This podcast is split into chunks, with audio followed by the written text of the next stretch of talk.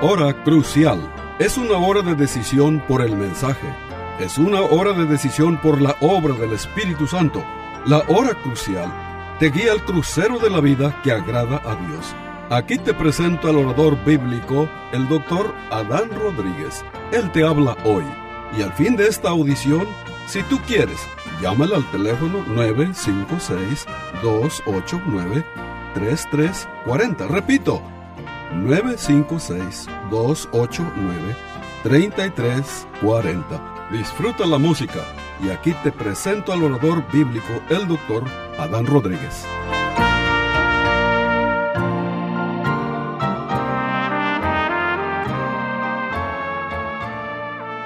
¿Qué tal, querido radio oyente? Bienvenidos a una nueva edición de su programa La Hora Crucial. Continuamos con esta serie de mensajes sobre el fruto del Espíritu.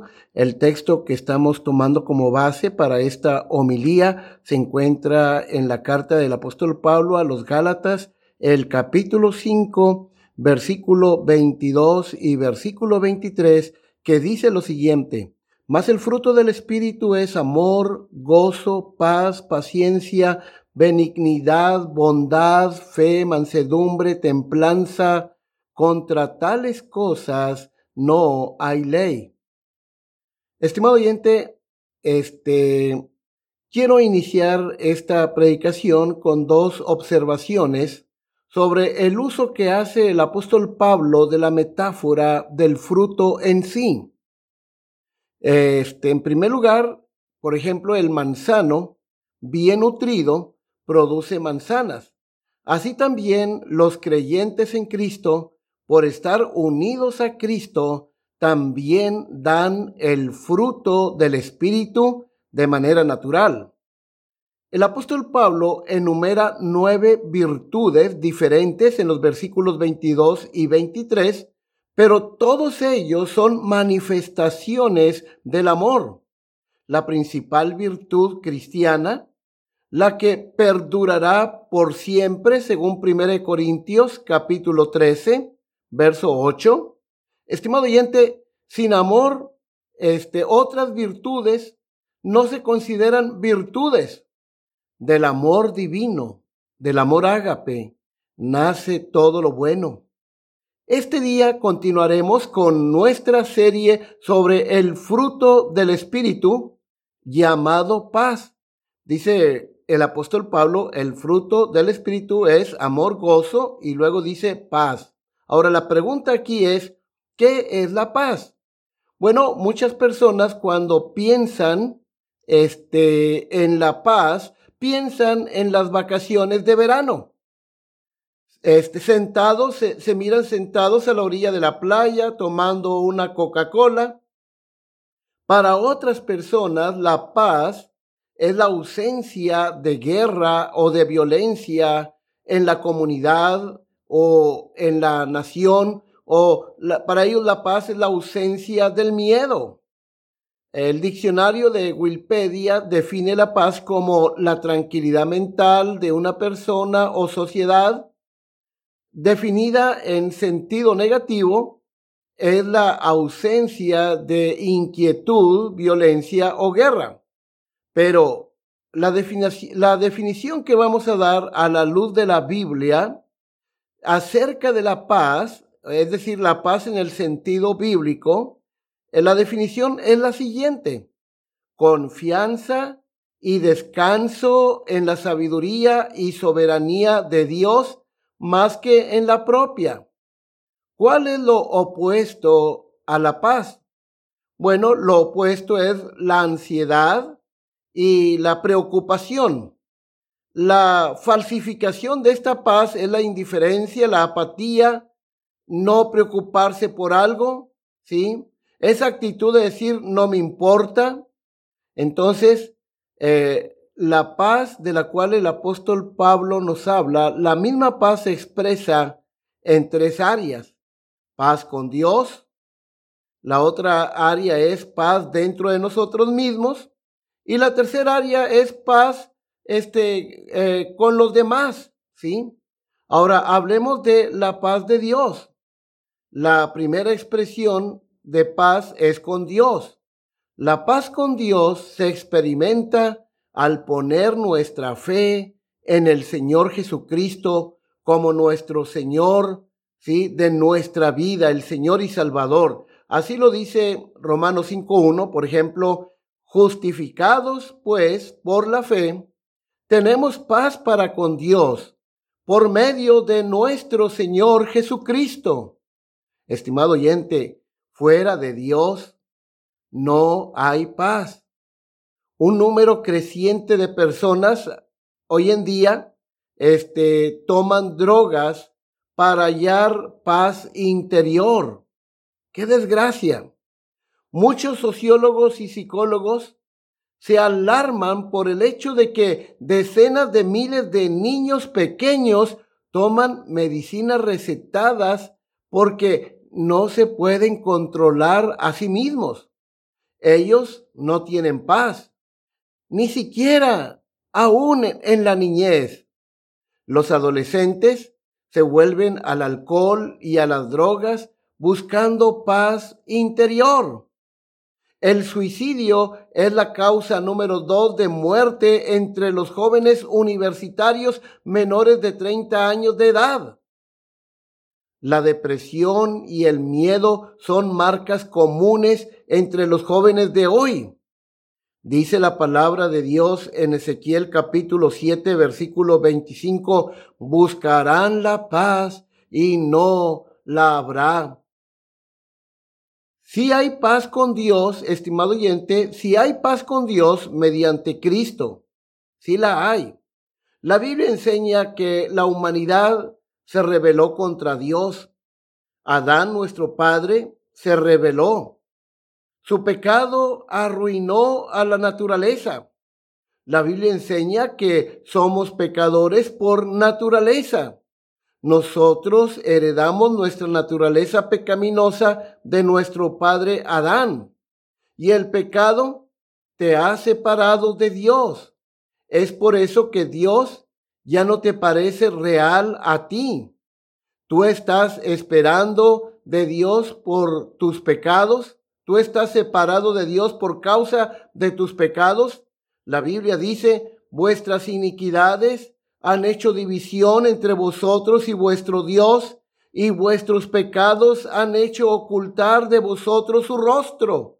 Acabo de leer Isaías 59, 2. Ahora, estimado oyente, ya que tú eres un pecador por naturaleza, no hay nada que puedas hacer para salvarte a ti mismo, porque estás perdido, sin esperanza, este, en el fondo del pecado no puedes escapar del pecado por ti mismo. Nada de lo que hagas o digas puede salvarte del pecado y sus consecuencias. Sí, el infierno, este, eh, es lo que te espera. Dios tuvo que tomar la iniciativa. La Biblia da la única respuesta al problema de tu pecado. Dice la Biblia en Romanos 5.8, mas Dios muestra su amor para con nosotros, en que siendo aún pecadores, Cristo murió por nosotros. Entonces tenemos paz para con Dios por medio de nuestro Señor Jesucristo. La paz de la cual nos habla el apóstol Pablo aquí en Romanos 5.1 es esa correcta relación que tenemos de amistad que tenemos con Dios. Porque los seres humanos, en nuestro estado natural, en nuestro estado caído, eh, nacemos pecadores y somos ah, realmente enemigos de Dios. Pero al reconciliarnos con Dios a través de su Hijo Jesucristo, entonces, como consecuencia, viene la paz entre Dios y nosotros y nosotros y Dios. Es decir, empezamos a disfrutar de una correcta relación con el Dios del cielo. Y por medio de él, por ejemplo, dice Colosenses 1.20, hablando de esta paz, y por medio de él reconciliar consigo todas las cosas, haciendo la paz mediante la sangre de su cruz.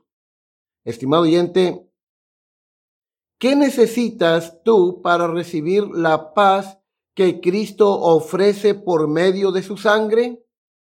Por medio de él reconciliar consigo todas las cosas, haciendo la paz mediante la sangre de la cruz, su cruz. Ahora, cuando nos arrepentimos de nuestro pecado y ponemos toda nuestra confianza en el Cristo que es el Dios hombre, no es el que murió en nuestro lugar por nuestros pecados, entonces Dios nos perdonará nuestro pecado y podremos vivir en paz con Dios. Entonces hemos hablado de la paz con Dios que consiste en tener una buena relación con Dios ¿sí? Por cuanto nos hemos arrepentido de nuestro estilo de vida pecaminoso, hemos confiado en Cristo y en consecuencia ahora gozamos de una correcta relación con Dios, una relación de comunión con Él, de paz con Él, ya no somos sus enemigos.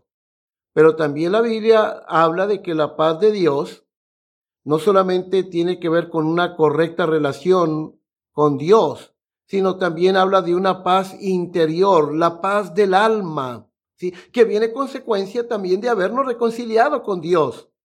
Esta paz interior solo Cristo la puede dar. Él dijo, por ejemplo, en Juan capítulo 14, el verso 27, la paz os dejo, mi paz os doy, yo no os la doy como el mundo la da, no se turbe vuestro corazón, ni tenga miedo. Estimado oyente, ¿qué tipo de paz es esta de la cual está hablando Cristo? Bueno, vamos a hablar negativamente de esta paz, es decir, lo que no es esta paz, ¿sí? La paz eh, que Cristo ofrece no es la paz de la nueva era, ¿sí? O de las religiones del Oriente que enseñan que a través de diferentes tipos de meditación y reflexión te ofrecen, según ellos, una clase de paz. No, no, no, no. Esa no es, no es la paz de Cristo. En segundo lugar, esta paz no es la paz que eh, nos pudieran brindar otras personas con palabras vacías, adulándonos y aplaudiéndonos.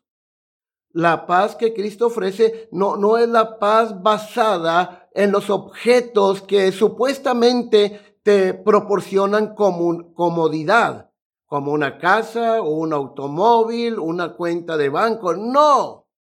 La paz de Cristo no es una paz basada en algo externo, como la fama, los placeres o las riquezas de este mundo. La paz de Cristo no, no es la paz falsa que viene de las religiones falsas. Por ejemplo, Jeremías 6:14 declara, y curan la herida de mi pueblo con liviandad, diciendo paz, paz, paz, y no hay paz.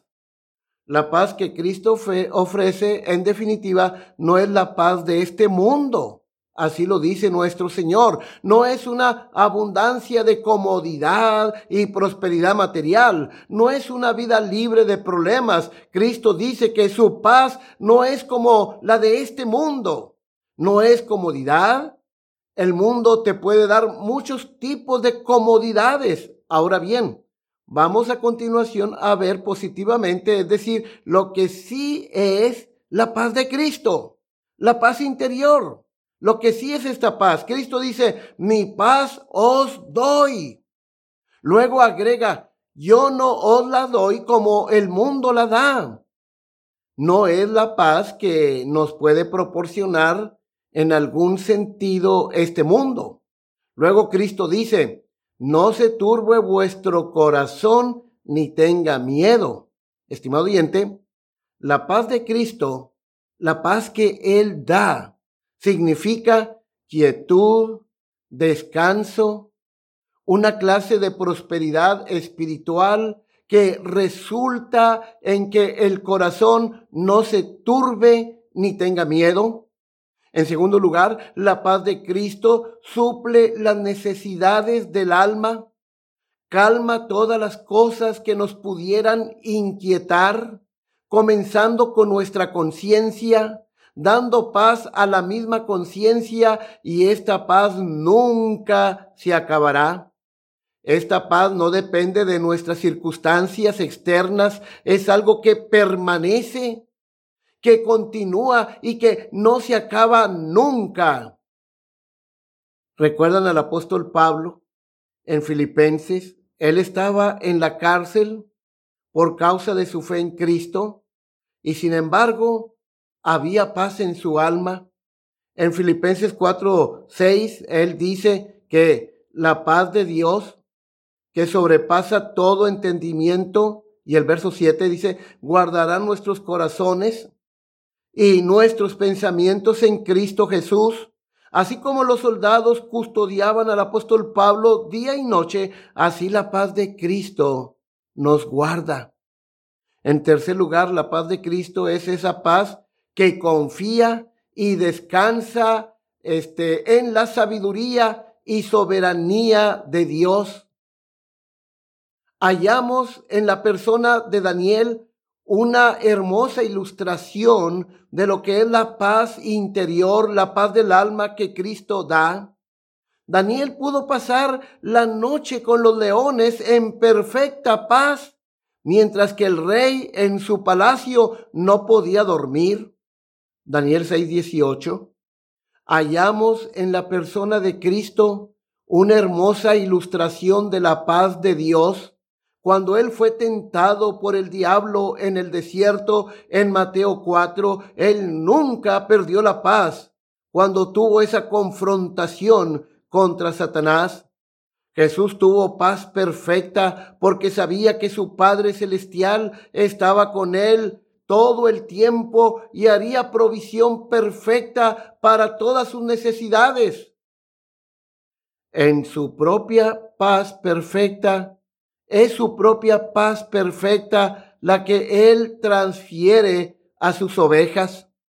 Filipenses 4:7 dice, y la paz de Dios que sobrepasa todo entendimiento, guardará vuestros corazones y vuestros pensamientos en Cristo Jesús la paz de Dios guarda el corazón, es decir, tus sentimientos incorrectos. La paz de Dios guarda tu mente, es decir, tus pensamientos incorrectos. Esto no quiere decir que va a haber una ausencia de problemas en el exterior de tu vida, sino que habrá una confianza y una quietud interna a pesar de las circunstancias, la gente o las cosas. Colosenses, el capítulo 3, el verso 15, dice lo siguiente. Y la paz de Dios, miren qué interesante, y la paz de Dios, es decir, la paz que proviene de Dios y que Cristo nos da, esa paz tiene que hacer algo dentro de nosotros, dice, y la paz de Dios gobierne en vuestros corazones, es decir, reine en nuestros corazones. Esta paz de Dios ha de gobernar o controlar en el centro de nuestro ser. Aquí es la figura de un árbitro. Eh, un árbitro, su función es poner orden, ¿sí? Dentro del partido, ¿sí? Este, un árbitro, este, pone fin a la ansiedad, y nuestra responsabilidad, estimado oyente, es permitir que esto suceda. No existe una sola razón para que un creyente verdadero caiga presa de la ansiedad o el miedo.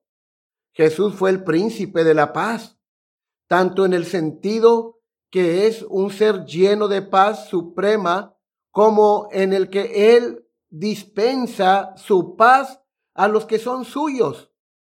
Ahora, este, estimado oyente, hemos hablado de la paz que viene como consecuencia de habernos reconciliado con Dios, ¿sí? Y esta paz tiene que ver con una correcta relación con Dios, ¿sí? Y hemos hablado de la paz interior y la otra área es paz para con nuestros semejantes. Este, cuando enfrentamos problemas, disputas insignificantes, preocupaciones y planes que amenazan con sacudir nuestra paz, seremos atraídos por la paz de Cristo. Ahora, noten algo muy, pero muy interesante, estimado oyente, eh, que quiero decirles a continuación. Mire, la otra área de la paz es cuando debemos tener paz, vamos a decir, con uh, las personas con las cuales nosotros nos relacionamos, ¿verdad? Entonces, este, eh, eh, hemos hablado entonces de la paz interior, la, la, paz que es una correcta relación con Dios, este, pero como seguidores de Cristo, ¿verdad? Somos llamados también a practicar, a promover la paz. Colosenses 3:15 dice, y la paz de Dios gobierne en vuestros corazones, a las que asimismo fuisteis llamados en un solo cuerpo, y sed agradecidos.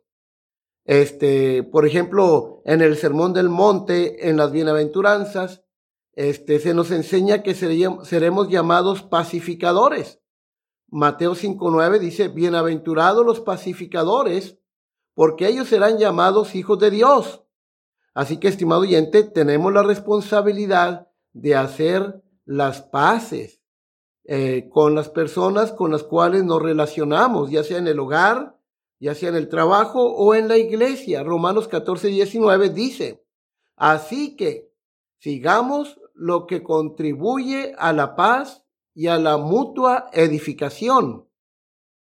Hebreos capítulo 12, versículo 14, la primera parte dice, y aquí vemos una orden. Seguid la paz con todos y la santidad sin la cual nadie verá al Señor. Estimado oyente, no debemos buscar la paz por las apariencias, pero los conflictos que perturban nuestra paz deben enfrentarse con valentía y ser tratados con amabilidad. Hay dos categorías en las que debemos buscar la paz con las demás personas de una manera bíblica y práctica. La primera es cuando se trata de seguidores de Cristo, que son miembros del mismo cuerpo. Por ejemplo, Romanos 12:5 declara, así nosotros, siendo muchos, somos un cuerpo en Cristo y todos miembros los unos de los otros. Es decir, nos pertenecemos el uno al otro. No importa el derecho de quién. Según Mateo 5, 23 al 24 dice, siempre somos, de acuerdo a Mateo 5, 23, 24, somos responsables de iniciar los esfuerzos hacia la paz. El conflicto no resuelto es un pecado y se moverá como un cáncer por todo el cuerpo de Cristo, es decir, la iglesia. Por tanto, dice Cristo, si traes tu ofrenda al altar y ahí te acuerdas de que tu hermano tiene algo contra ti, deja allí tu ofrenda delante del altar y anda, reconcíliate primero con tu hermano y entonces ven y presenta tu ofrenda. Pero ¿Qué sucede cuando has buscado la paz y la restauración y esto no funcionó?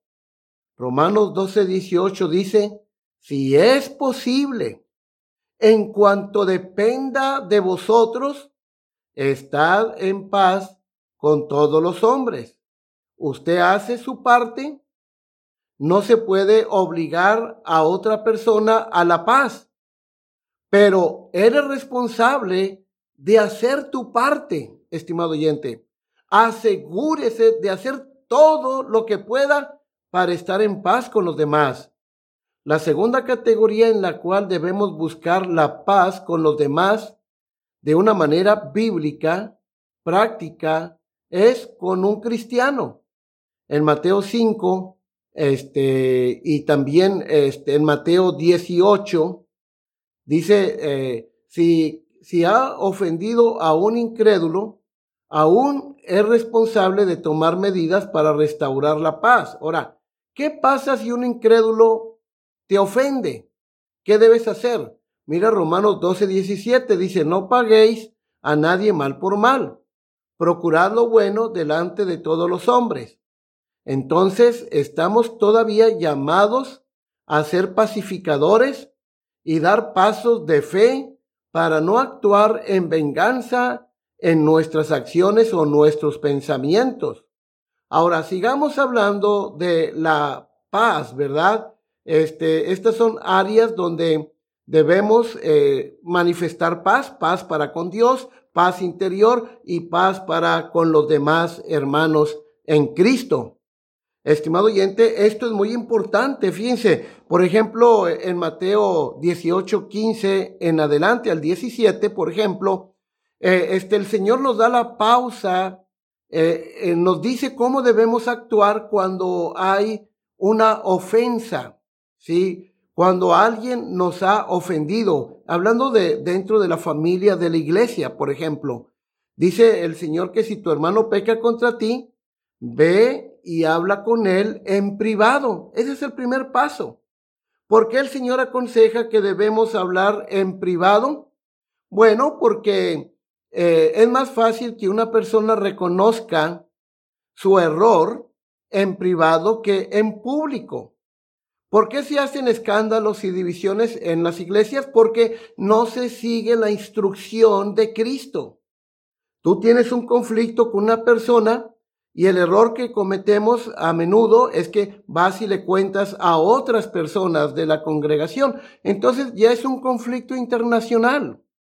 Pero la Biblia nos dice, no, mira, si tu hermano peca contra ti, ¿verdad? Este, tú siendo el ofensor, eh, este, o el ofendido, debes ir en busca del ofensor y hablar con él en privado y decirle cómo te sientes Ahora, la meta aquí de la disciplina es conseguir el arrepentimiento de este hermano que te ofendió, es conseguir también que haya restauración, es ganar al hermano. Si no te oye, bueno, llama a dos testigos. Y si no escucha a ti, a los dos testigos, entonces llévenlo a la iglesia. Pero es hasta el tercer paso. Pero la realidad de las cosas Siempre que hay un conflicto entre dos personas, casi siempre este tipo de conflictos, estimado oyente, se solucionan eh, casi siempre en la primera entrevista. Por eso es bueno que debemos poner atención a las instrucciones que Dios nos da para resolver los conflictos cuando vienen a nuestras vidas, estimado oyente. Y desde luego, en Gálatas capítulo 6, versículo 1, se nos habla de con qué actitud debemos hablarle a esa persona que nos ha ofendido. Dice, hermanos, si alguno ha sido sorprendido en alguna falta, cualquiera, vosotros que sois espirituales, hablar con espíritu de mansedumbre, restaurarle, dice aquí Pablo, con espíritu de mansedumbre. Es decir, cuando vamos a hablar con alguien que nos ha, nos ha ofendido, debemos dirigir, dirigirnos hacia esa persona con humildad, ¿sí? Eh, con mucha humildad, porque es lo que Dios recomienda. Y dice restaurarle. El término restaurar es un término médico, ¿sí? Es decir, este, cuando tú vas al médico y tienes un hueso quebrado, ¿Verdad que el doctor no te lo acomoda bruscamente? No te dice, a ver, eh, ahí va. Y no, lo hace con eh, la mayor delicadeza posible. Bueno, así es como nosotros debemos actuar con humildad y tratar de restaurar a nuestro hermano con gran delicadeza. Cuando actuamos de esta manera, pues siempre los conflictos se van a solucionar, ¿sí? Y, y Dios va a ser glorificado en gran manera. Entonces, el fruto del Espíritu es amor, gozo, paz. Pues bien, estimado oyente, eh, vamos a continuar ah, predicando sobre el fruto del Espíritu. En la próxima edición hablaremos acerca de otra manifestación del amor de Dios que ha sido derramado en nuestros corazones, como es la paciencia. Y de eso vamos a hablar. Bueno, estimado oyente, se despide la voz amiga del pastor Adán Rodríguez pastor por la gracia de Dios y la paciencia de la Iglesia Bautista Jerusalén de Far, Texas. Hasta la próxima de la serie. Que el Señor les bendiga ricamente.